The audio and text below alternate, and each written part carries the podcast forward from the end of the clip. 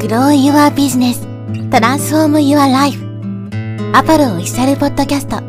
超ブログ思考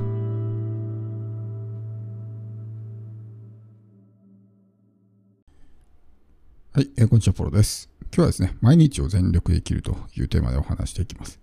実はこの6月で僕はですね、ちょうど起業して3年になるんですけど、僕が起業したのが2020年の6月なんですよね。で、まあ、このポッドキャストもですね、実はちょうど立ち上げて3年になって、えー2020年の6月20日からね、配信をスタートしているので、もうあとちょっとでね、丸3年という形になるんですけど、まあ、本当にね、長いようで短かったなと思います。で、このポッドキャストに関して言うとね、海外とかだと3年とかだとまだひよっこというかね、大体平均して7、8年ぐらいやってる人が多くて、10年選手とかね、15年選手もいますから、そう考えるとね、今の自分のこの3年っていうのを倍にしてもね、まだ7年に到達しないって考えると、ある意味ゾッとするというかね、この3年も結構全力で頑張ってきたんですけど、これをあと倍やってもね、まだ彼らに届かないっていう風になると、いや、いかにね、えー彼らがすごいのかってことがよくわかるんですけど、まあこの3年ね、なんとかやってくることができた中で、まあいろいろ自分もね、感じたことがあるので、今日はね、それをお話していきます。ちなみにまあ企業3周年記念ということで、僕のまあメディアのですね、発信を見てる人に、まあプレゼントがあってですね、まあ僕のユーデミー講座の中に、まあブランディングポジショニング講座っていうのは3.5時間のまあ講座があるんですけど、まあかなり人気で4.9ですね。平均評価が4.9というかなり人気の講座があるんですけど、まあそれを期間限定で、えっ、と、6月11日、日本時間の6月11日の、まあ、えー23時59分まで、プレゼントしますということで、特にまあ、これからビジネスを始めたい人とかね、まあ、ポジショニングとかブランディングっていうのは知っといた方がいいですから、まあ、そういう点においてもね、まあ、特にこう人気のある講座何かでプレゼントしようかなってことで、今回ね、まあ、この講座プレゼントすることになったんで、もしまだ受講したことがない人はね、ぜひ、あの、まあ、概要欄にリンク貼っておくんで、6月11日、日本時間の6月11日のね、まあ、夜までになるんですけど、あの、プレゼントしますんで、ぜひぜひ、まあ、受けてもらえればと思います。で、まあ、企業3年ですよね。なんで、まあ、なんとか、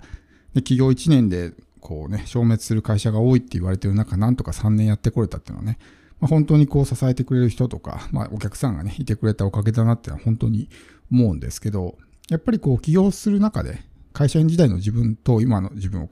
比較してですね、いろいろ感じることもあって、まあ、今回のテーマでもあるですね、毎日を全力で生きるというのが、なんか起業してからね、本当に、まあ、体験してきたかなと思うんですね。会社員の頃って、ある意味こう、惰性というか、あんまりこう、一日一日を大切に生きるみたいなことはしてこなかったような気がするんですね。なんか、ただこう、ルーティンというか、毎日同じようなことを繰り返して、特にそこにね、必死になって今日一日じゃあどう過ごそうかなってじっくり考えたりとかってことは、まああんまりしてこなかったですよね。でも起業するとやっぱり毎日一日一日がですね、まあ大切になってくるわけなんで、今日一日何をするかとかね。っていうことを全部考えながら、しかも手を抜くわけじゃなくて全力で、もちろん僕もサボってきたことが何回もあるんで、毎日ね、この3年間毎日全力で走り続けたかっていうと、決してそんな風には言えないんですけど、でもやっぱり起業する前に比べるとね、やっぱりこの全力で生きるってね、一日一日、この毎日をま大切にして生きるっていうことがまできるようになったかなとは思うんですね。やっぱりこの人生を生きていく上で、まあ後々ね、自分が最後この世を旅立つ時に振り返った時に、この毎日を全力で生きたかっていうのが結構ね、ポイントになってくると思うんですよ。それができてればおそらく後悔はないと思うんですね。何かを成し遂げた、成し遂げなかったっていうのももちろん大事だとは思うんですけど、それ以前に本気で生きてきたのかなっていうのが、やっぱり一番ね、重要になってきて、本気で生きてこなかったなってなると、あ、もうちょっと頑張っとけばよかったなって思うわけですよ。それこそ僕もですね、大学時代とか振り返ってみて、大学時代は本当部活と遊びぐらいしかしてなかったんで、全然こう、勉強とかってね、してこなかったわけですね。でも今振り返ってみると、わあ、あの時はね、必死に勉強してけばよかったなって思いますし、まあそういうふうに後々振り返った時にね、あの時やっとけばよかったみたいなふうに思うようになるんで。やっぱりそういうね、えー起業家とかっていうのはまあ自分のスキルとかね、知識とか能力とか、そういったものが売り上げに直結するんで、日々ね、もう一生懸命毎日本気で生きていかないと、本当に生活できないっていう状況になってますから、そういう状況に置かれて、まあね、えー一日一日を大切に一生懸命生きてきたっていうのは本当に、まあ起業してよかったなと思えることなんですよね。なんでもちろんね、大変な人生ではありますよ。ジェットコースターみたいにこう浮き沈みがあるというかね。いい時もあれば悪い時もあるみたいな。でもその中でやっぱりいろんな学びとか気づきとかね、葛藤とか、まあそういうね、何か問題が起こった時にこれをじゃあどう対処しようかなとか、どういう解決方法があるかなっていうのをこう考えるようになる。なんか僕はこうよくね、ずっと考えてることが多いんですけど、やっぱそれも起業してからですよね。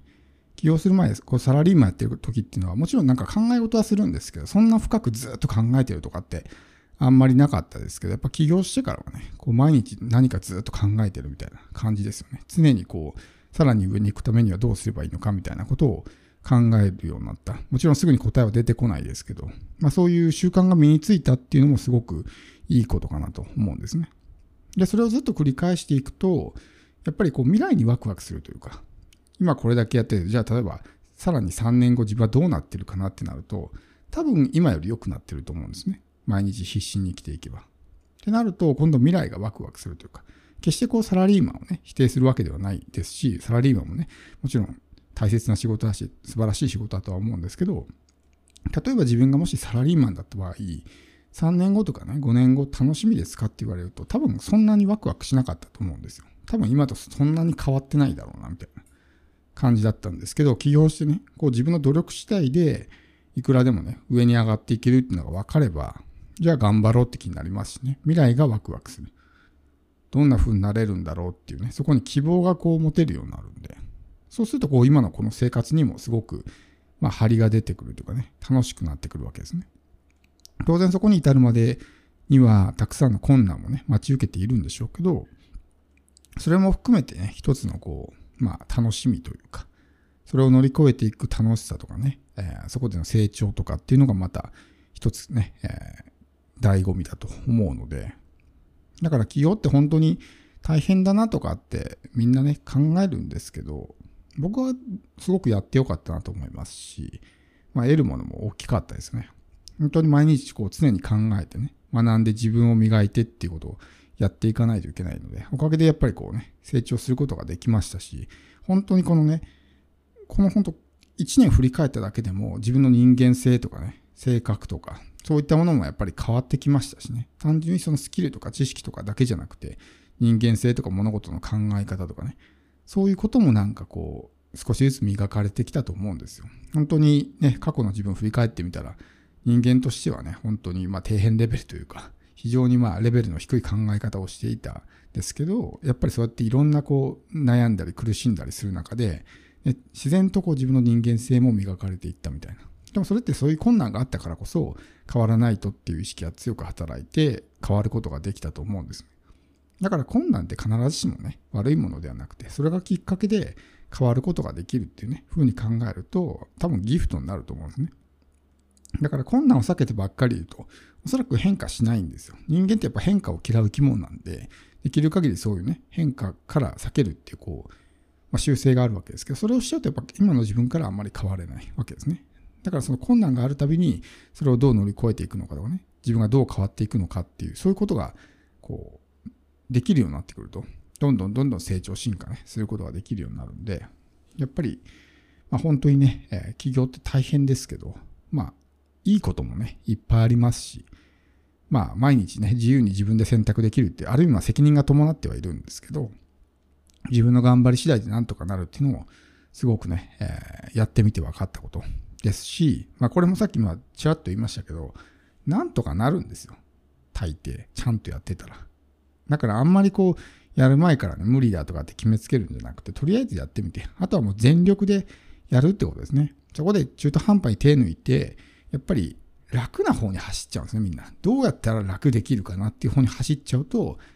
大体間違えるんですね。選択肢が2つあって、頑張る選択肢と楽をする選択肢があって、大体楽をするっていう方を選ぶと外れるんですけど、頑張るっていう方をね、選択すると、まあ、すぐにはね、成果にならなくても、長期的に見るとね、すごく自分の人生が良くなっていくと。そういう選択を間違えないっていうのも、やっぱりこう、日々生きてくる中でね、こう、身についてきますし。まあ、本当に、まだ3年ですけどね、まあ、これからの未来が楽しみだなと思うので、まあ、本当にね、3年迎えることができてね、本当に良かったなと思います、このポッドキャストもね、ちょうど開局3年ですけど、たくさんの人にね、聞いてもらって、本当にありがとうございます。まあこれからもね、配信はずっと続けていこうかなと思ってるんで、まだ、3年ですからね、この倍なってもまだ6年ですから、全然その海外のポッドキャスターにはね、投稿及ばないので、まだまだね、えー、息切れすることなく走り続けてね、いきたいと思います。